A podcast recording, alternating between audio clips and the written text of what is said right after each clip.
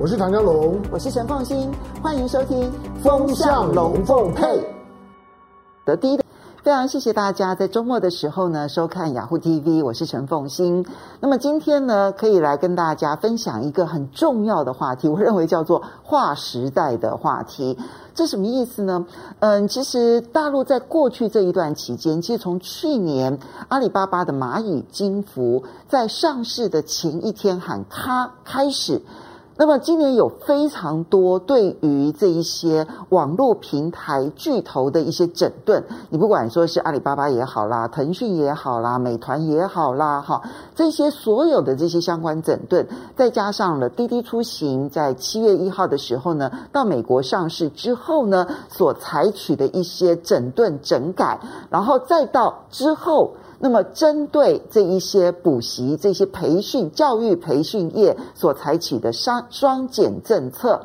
那么整个国际上面哗然，然后讨论的幅度非常非常的多。很多人说：“哎，看不懂中国大陆到底在做什么。”那于是有很多人从政治的角度去解读，说：“哎呀，这个是大陆正在呢专门修理那一些有钱人，然后呢要去。”就要去整个革命他们啊，然后呢，让什么国进民退，然后要去展现那个权力的这些实力原则。好，这些所有的这些讨论很多集中在这一块。但是呢，我其实当然注意到就是呢，那么最早提出来对于中国大陆这一系列的整改表达高度支持的，而且他也并不是一个小咖人物啊，他是新兴市场教父莫比尔斯。莫比尔斯呢，他用很乐观的态度说，这一波的整顿，整顿结束之后呢，中国大陆会变成一个可以容许更多中小企业竞争力提升，然后呢，同时可以获得很多中小企业利润大幅度提升的一个相对均富的社会。这是莫比尔斯最早提出来的。那么，在上一期上个礼拜的《经济学人》呢，他的 cover story 提出了几乎完全一模一样的概念啊。他认为大陆的这所有的整改，其最终目的就是要让整个的科技发展符合中国大陆所希望能够达到的。第一，它必须要容许中小企业成长茁壮。它不可以在巨头的压抑之下呢，扼杀了中小企业的所有的创新发展的可能性。第二，它必须要符合整个科技发展不能够过度的集中在网络平台，以至于实体的经济，你不管讲说什么半导体啦，或者是科技前沿的一些制造，这一些制造业不能停。所以呢，他希望把钱财 （money），把人才 （people）。通通要赶到实业当中，也就是这些制造的这些实体当中。所以，对于经济学人而言，对于莫比尔斯而言，他觉得大陆是一个大的政策的一个重大转向。那么这两个海外的一个评论呢，结束完了之后呢，那么大陆呢也结束了他们的北戴河会议。习近平出来呢，举行的经济会议呢，首先提出来的就是叫做第三次分配以及共同富裕。很多人重点放在三次分配，好，因为所谓的第一次分配是说利用市场呢，然后这里面有人赚到钱，有人可能就只能赚小钱，有人赚大钱，有人赚小钱，这是市场的分配。第二次的分配呢，指的是政府利用税收的方式，诶。所得高的人，我课比较重的税；所得低的人，我课比较轻的税。然后接着我拿到的税收呢，我去补贴那一些所得低低到几乎没有所得的人。好，那就是透过这个税收跟社会福利所做的第二次分配。所谓的第三次分配呢，指的是富裕国家。他利用这一种慈善事业，好，那你不管说像在美国最明显的，就像包括了是卡内基基金会啦，哈，然后很多的学大学，他们其实都是在二十世纪前后这些美国当时巨富，好，然后捐款所成立的，你像斯坦福大学啦等等，都是如此这样子的一些例子，好，所以他希望能够去建立这一种。社会富裕之后回馈社会的一套机制，那很多人注意到就是第三次分配啊，有钱人你们要被刮皮了，你们要被刮一层油了，你们要把钱捐出来。但是呢，我所注意到的是，习近平所讲的那一个叫做共同富裕。我现在把三件事情合在一起来看，其实他们讲的是同一件事。这同一件事情，我的形容呢，是从二零零八年啊，当时呢，整个的中国大陆内部的经济啊，那出现了一个理论，叫做腾笼换鸟。所谓的腾笼换鸟是说，因为大陆呢，整个从一九八零一直到一九九零，一直到两千年初期加入世界贸易组织呢，它的所有的成长最重要的驱动力来源就是出口成长，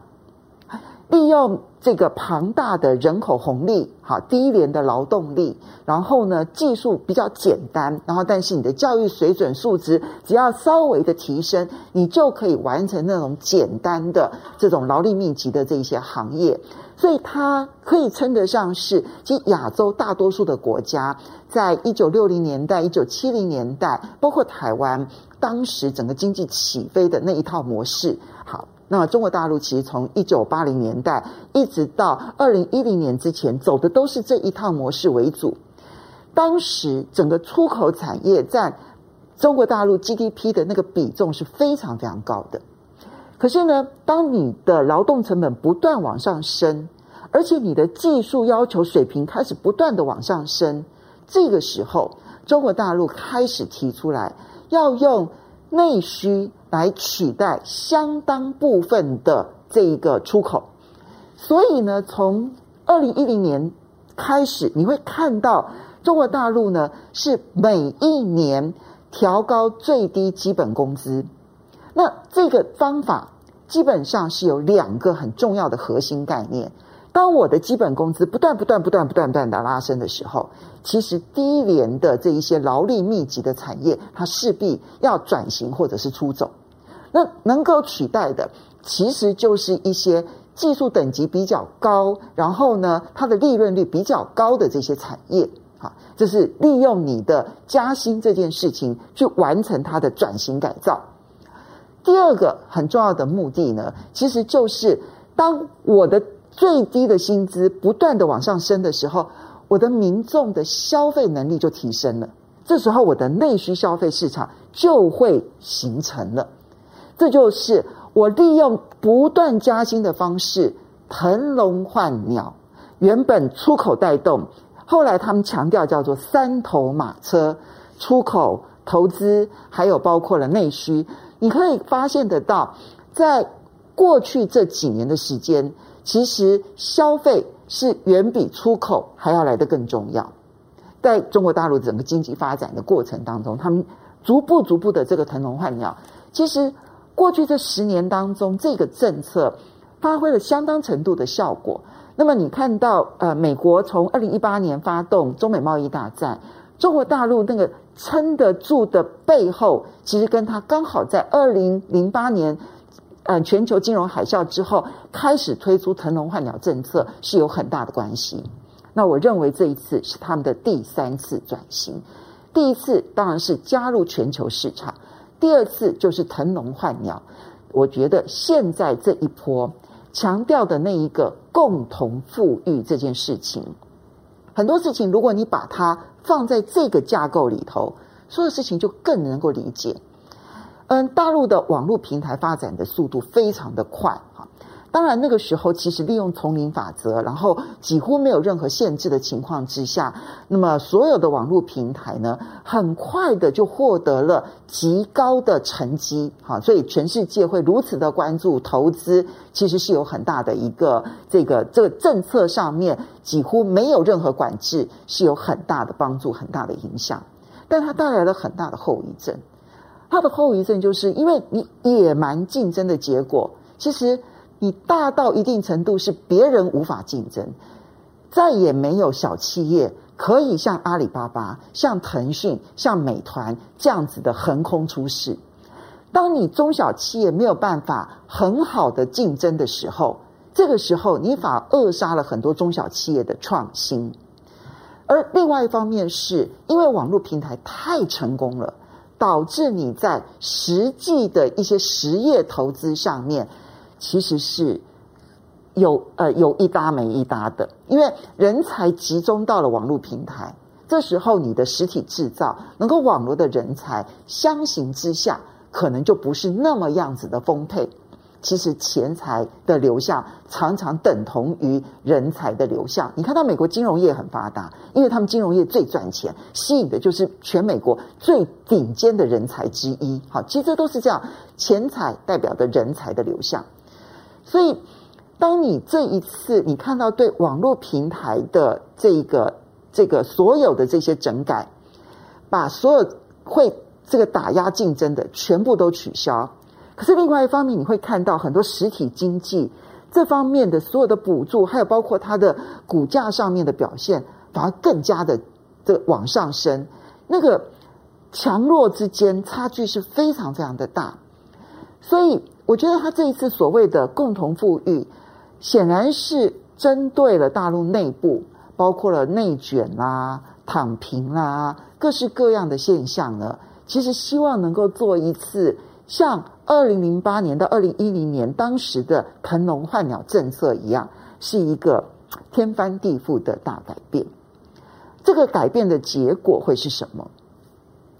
我觉得方向现在看起来已经越来越清楚。我不认为有任何人会反对这样子的一个方向，因为只有让少部分人富裕起来，而多数人没有办法赶上那个列车的时候，其实整个社会是会出大状况的。唯一的问题是，这是人类有史以来第一个重大实验，因为我们刚刚前面讲的，不管是走这个进入全球市场，或者是腾笼换鸟，国际上面还可以看得到有别的路径已经示范在前面了。但这一次的共同富裕，其实国际上面你看不到更好的例子来作为你模仿的对象，你只能自己摸索。所以这个摸索的结果，我我同意经济学人的看法，就是呢，他必须一边走一边改，一边走一边改，其实是一条艰辛而崎岖的路。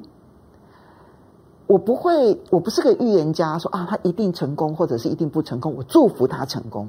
坦白说，我觉得这个成功不是只有对中国大陆好，对全人类，其实在寻找那一个为了呃共同富裕。然后呢，避免各地那种反全球化的那种那种声浪，其实是一个很重要的一件事情。但是，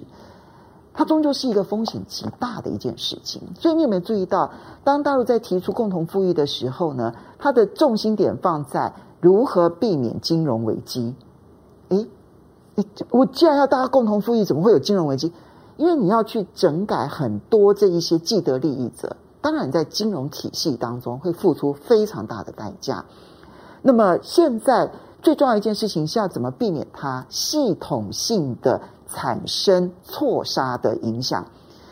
能不能做得到？因为这牵涉到太多的人心，我不能够说它一定做得到。但是方向是对的，而谨慎的、小步的、一步一步的这个去修正。然后前进，修正前进这条路，如果能够走得成的话，那确实是人类的一次重大的一个整个成功的转型。我祝福，因为我真的很希望，在人类我们在我们有史以来所看到的各式各样的这一种嗯经济发展模式当中，这种模式如果能够因此而带来更大量的多数的中产阶级的富裕的话。那么，对于全世界来讲，都会是一件好事，所以我觉得它是一件大事。而这件大事呢，可能我们要隔个十年才会看得到。我觉得大家可以好好的一起来关注这样的一个发展。今天的分享就到此为止，非常谢谢大家在周末的时候呢，可以好好的来聊这个话题。我们下一次再见喽，拜拜。